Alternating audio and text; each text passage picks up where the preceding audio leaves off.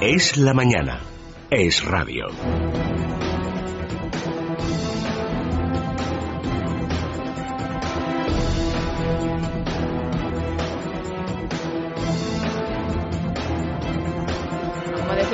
Esta mañana a las 6 en punto, todos los diarios abren hoy con la noticia de ese ingreso en prisión del expresidente de Caja Madrid, Miguel Blesa. Es además una de las pocas ocasiones en que la justicia actúa de una manera tan determinante con un presidente de una entidad bancaria. Los titulares de las portadas señalan, por ejemplo, El Mundo, Blesa ingresa en prisión a la espera de reunir la fianza. ABC, Blesa a prisión. El diario El País, el juez encarcela al expresidente de Caja Madrid, Miguel Blesa. También en el diario La Gaceta aparece en portada prisión provisional para Blesa y La Vanguardia Blesa, expresidente de Caja Madrid, a prisión. Son los titulares, como decimos, de los periódicos que hoy coinciden en abrir con esta información, de la que la última hora ahora mismo es que la defensa de Miguel Blesa estaría intentando reunir esa fianza de 2.500.000 euros que le han puesto el magistrado por considerar que existe riesgo de fuga. Una fianza, por cierto, que coincide además con la indemnización que habría cobrado después de salir de Caja Madrid. Eh, su suceso hay que recordar que fue al frente de la entidad eh, Rodrigo de Rato, que además encontró con numerosos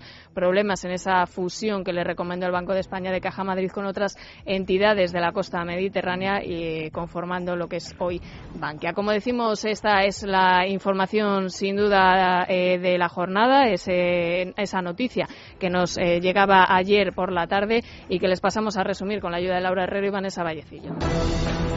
El expresidente de Caja Madrid, Miguel Blesa, ha ingresado en prisión bajo fianza de dos millones y medio de euros ante el riesgo de fuga. El juez Elpidio José Silva ordenó ayer que la Guardia Civil le custodiara hasta la cárcel de Soto del Real en Madrid tras tomarle declaración por la compra del City National Bank of Florida en el año 2008. Una operación por la que pagó 860 millones de euros, lo que supone un sobreprecio del 100%. Blesa troceó la operación y llevó a cabo dos pagos para no superar el límite legal que le exigía pedir permiso al Gobierno de Madrid para la adquisición.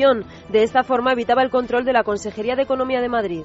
Eh, todo esto sale a, raíz de la denuncia del sindicato Manos Limpias eh, por el préstamo que concedió superior a 26 millones de euros eh, Blesa, vamos, Caja Madrid, cuando él estaba al frente de esta entidad, a Gerardo Díaz Ferrán, expresidente de la COE, quien, por cierto, también está en la misma presión en Soto del Real. En relación a otro asunto que sigue debatiéndose es ese objetivo de déficit diferenciado para las comunidades autónomas. Ayer el presidente del Gobierno pedía a los líderes regionales de su partido que este debate se lleve a cabo en privado. Mariano Rajoy ha reclamado a los líderes autonómicos de su partido que eviten las discusiones públicas tras la polémica por el objetivo de déficit. En una rueda de prensa en la Moncloa, el, el presidente del Gobierno ha vuelto a pedir sentido común y generosidad para alcanzar un acuerdo. En medio de la polémica, ayer se conocía que las comunidades autónomas registraron un déficit en el primer trimestre del año del 0,12% del PIB frente al 0% del pasado año. Esto supone 1.235 millones de euros. El Ejecutivo mostraba ayer su satisfacción por estas cifras. Rajoy decía estar convencido de que Gobierno central y comunidades autónomas alcanzarán un acuerdo. Yo creo que las discusiones públicas eh, pues eh, no son útiles a estos efectos. Y esto es una labor de todos, gobierno, seguridad social, administraciones territoriales y administración local. Por tanto, estoy absolutamente convencido de que este es un tema que se va a resolver como ocurrió la ocasión anterior sin mayores dificultades ni problemas. Insisto, absolutamente convencido. A pesar de la petición de Rajoy para evitar discusiones públicas, ayer se pronunciaban el presidente de la, Junta, Alberto Núñez Fijo, y el consejero de presidencia de la Comunidad de Madrid, Salvador Victoria. Desde Cataluña, el portavoz de la Generalidad, Francesc Homs, insistía en el objetivo diferenciado. Se convenció que encontraremos un camino común que satisfaga a las comunidades que hemos venido haciendo esfuerzos desde hace años y aquellas otras que llevan menos tiempo haciendo esfuerzos. Lo que pedimos es que no se discrimine a la Comunidad de Madrid, a los madrileños y que por tanto eh, la fijación del objetivo de déficit para este año, que parece que puede quedar en el 1,2, pues sea un objetivo eh, idéntico para todas las comunidades autónomas. Y si hay alguna comunidad autónoma que por sus circunstancias, por el punto de partida que tenía, pues exige un tratamiento excepcional, nunca sea a cargo, a cargo de los objetivos de déficit de la Comunidad de Madrid. España, el gobierno español, ha planteado ante las instituciones europeas, de hecho, conseguir un déficit asimétrico para España. Si este es un buen criterio, y lo ha defendido el Gobierno de España y diría que lo defienden todos los líderes territoriales del Partido Popular, por ejemplo, me imagino, ¿no?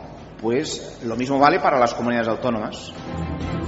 Ayer una de las imágenes que nos eh, dejaba la jornada es ese encuentro de Mariano Rajoy en la Moncloa con los sindicatos y la patronal. Eh, una fotografía que hoy ilustra varias portadas de los diarios que la eligen como alternativa a esa foto que también ponen algunos de los diarios de Miguel Blesa en su primera página. Mariano Rajoy, tras ese encuentro, dijo que ellos no van a aceptar un pacto de Estado como el que proponen los sindicatos, comisiones obreras y UGT, que piden subir más los impuestos y aumentar todavía más el gasto. La reunión que mantuvo Rajoy en Moncloa con los sindicatos y la patronal dejó ayer una de las imágenes del día al tratarse de la primera vez que los tres compartían escenario. Tras el encuentro, el presidente del Gobierno, que compareció de forma excepcional y aceptó algunas preguntas, manifestó su rechazo al pacto de Estado que proponen comisiones obreras y UGT. El Ejecutivo, dijo Rajoy, sabe lo que hay que hacer. Un rechazo que dijeron lamentar UGT y comisiones obreras que entregaron a Rajoy su propuesta de pacto, 12 páginas en las que se recoge, entre otras medidas, que suba más los impuestos y que apruebe hasta 12 programas de estímulo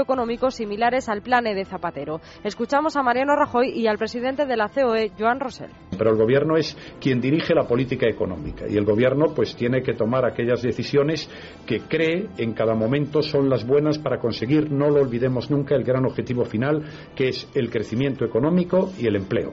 Y como ya he dicho y repetido en algunas ocasiones a lo largo de estos días, el gobierno tiene un rumbo fijado, el gobierno sabe lo que hay que hacer. Yo lo veo difícil porque porque hay diferencias de opiniones en, toda una serie de cosas. Yo creo que el Gobierno apuesta pues, por un plan de reformas. Ahí están las 192 páginas del Plan Nacional de Reformas que ha sido enviado a Europa y ahí hay pues, diferencias de opiniones. Ojalá que pudiera ser que sí. Habrá temas en donde al final el Gobierno tendrá que decidir o solo acompañado. Esperemos de que el máximo acompañado posible.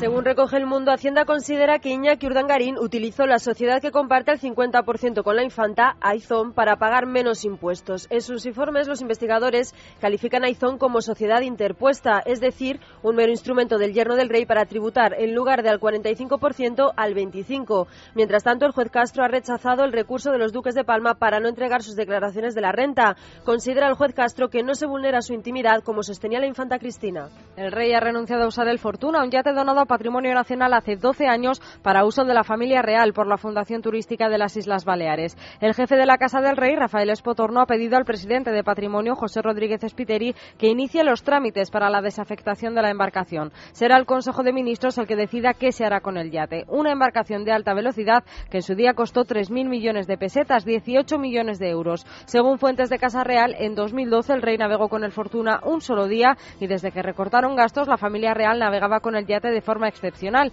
Llenar el depósito cuesta 25.000 euros. El Gobierno ha acordado con los grupos parlamentarios acelerar la tramitación de la ley de transparencia que incluirá a la Corona, el Gobierno y los agentes sociales para enviarla al Senado antes de verano. Izquierda Unida y UPyD han mostrado su rechazo frontal a la ley al considerarla desilusionante y han anunciado sendas enmiendas a la totalidad por la falta de concreción de la norma y porque han dicho no responde a las exigencias de la sociedad.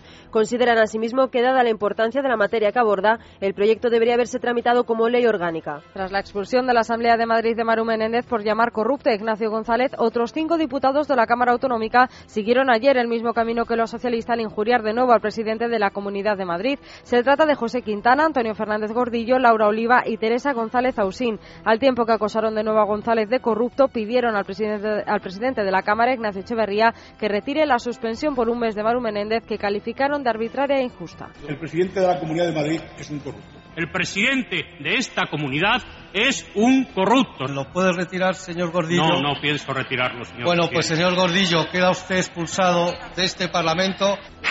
Por tres veces le digo que no lo voy a retirar. Muy bien, señoría, pues queda expulsada.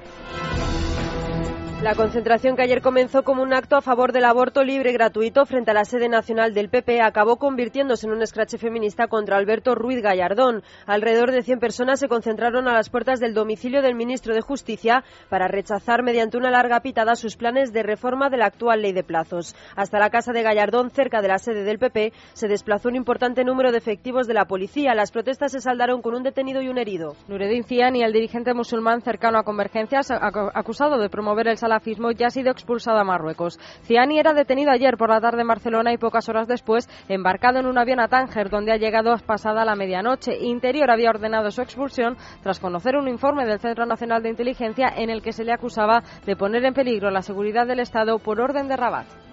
En Estados Unidos, en Nueva Orleans, la policía ha detenido a dos hermanos acusados de la autoría del tiroteo que se saldaba con 19 heridos durante el desfile del Día de la Madre. Según los agentes, ambos pertenecen a una banda de barrio criminal. Hay otros cuatro detenidos más acusados de ayudarles a escapar. La policía ha conseguido capturar a los hermanos gracias a las imágenes de una cámara de videovigilancia. Se había establecido una recompensa de 10.000 dólares por ayudar a capturarlos. No quiero más dramas en mi vida solo comedias entretenidas. Así que no me vengas con historias de celos, llantos y tragedias, no.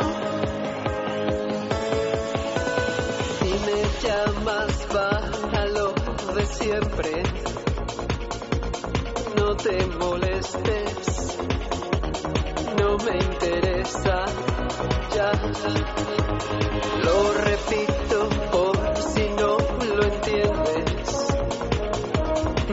Gloria brilló anoche en la sala Circo Price de Madrid. Llevan más de 20 años subidos eh, a un escenario y el éxito que han tenido en la capital les ha obligado de nuevo a hacer un concierto, el segundo para presentar su último trabajo, Cuatricomía. El cuatro colores y cuatro estilos muy diferentes eh, que pudimos escuchar ayer en la capital. El undécimo álbum de estudio de Fangorea salió a la venta el pasado mes de febrero. Lleva 11 años, 11 meses, perdón, en la lista oficial de los discos más vendidos y tras pasar por Burgos y Bilbao, la gira de presentación llegaba a la capital coincidiendo con las fiestas patronales.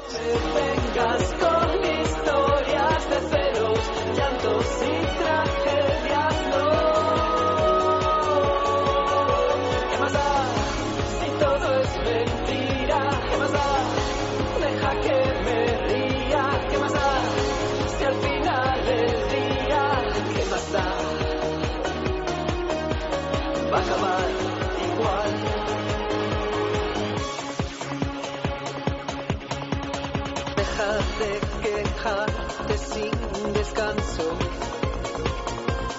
Es aburrido.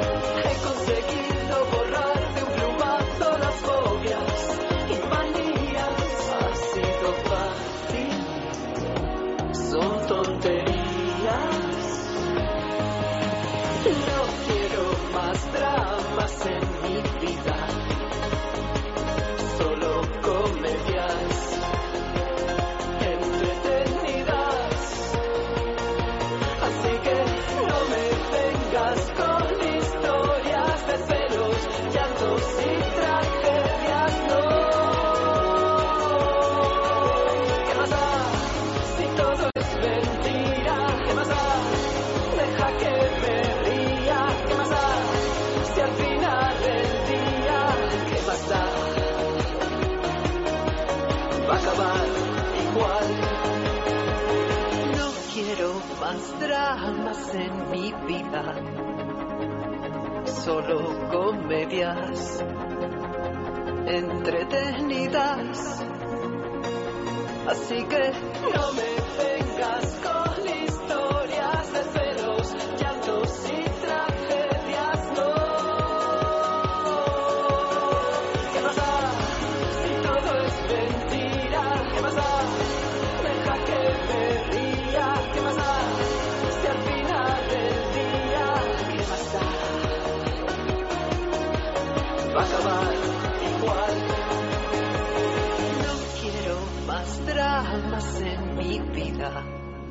Es la mañana.